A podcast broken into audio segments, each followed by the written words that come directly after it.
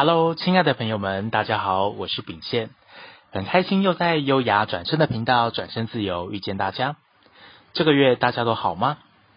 许多公司因为 work from home 或是分流上班的模式，无形中也多了许多时间可以与自己独处，确实是很好静下心来回顾思考自己职涯的好机会。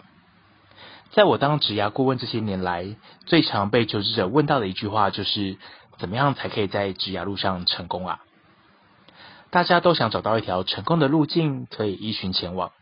但是，在我一路面试过上万名求职者之后，其实也很难界定出哪一条路才是真正的成功，甚至贴上失败的标签。因为从每个人的角度出发，每一条路都是属于自己创造与体验。我很开心，在与人选互动的时候，总是可以当个听众，观察且记录下在哪些分享的时刻，他们的眼神中散发着光亮。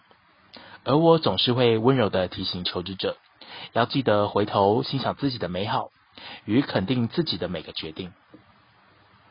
还记得上周在脸书直播上听到台大电机教授叶秉成老师分享的故事。有一位大四的学生，在他简报沟通的课堂中表现得非常好。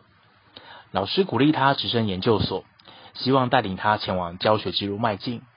但很可惜的，因为一些原因没有直升成功。但你知道吗？故事的最后有个意想不到的结果。这名学生还是持续钻研他有兴趣的沟通表达，最后他申请到了国外研究所，并且回到台大任教了。叶秉辰老师在分享这个故事的时候，我深深感受到他内在满满的感动与欣慰，因为我也有类似的感受，就好像在漆黑的夜空中，一眼就看到了这颗星星，正在属于它的位置上发光发亮着。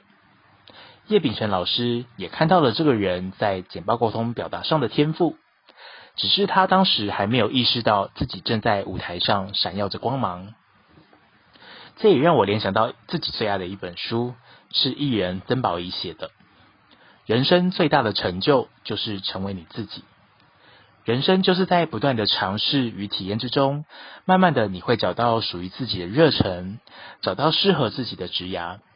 这个过程中，你会更了解自己喜欢什么，不喜欢什么，进而找到自己的路，甚至像宝仪姐书名一样，真正的成为你自己。不管在我的职涯顾问或是祝福疗愈师的路上，我最大最大的感动是之前和我聊过天的朋友们，开始学会对自己的每个选择给予肯定，并接纳每一次职涯路上带来的成长，甚至鼓起勇气为思考已久的创业之路付诸行动，为自己踏出那一步，在职涯路上越来越开心，越来越活出自己。这些就是秉宪最开心感动的时刻了。所以，当我遇到求职者问我同样的问题，怎么样才可以在职涯路上成功呢？我总是肯定的回答他们：找到自己的热忱，活出来，就可以闪耀自己的光哦。很开心又可以分享我的职场小故事给大家。喜欢我们优雅转身的频道，转身自由，记得关注订阅我们的 Podcast 哦。我是秉宪，我们下次见。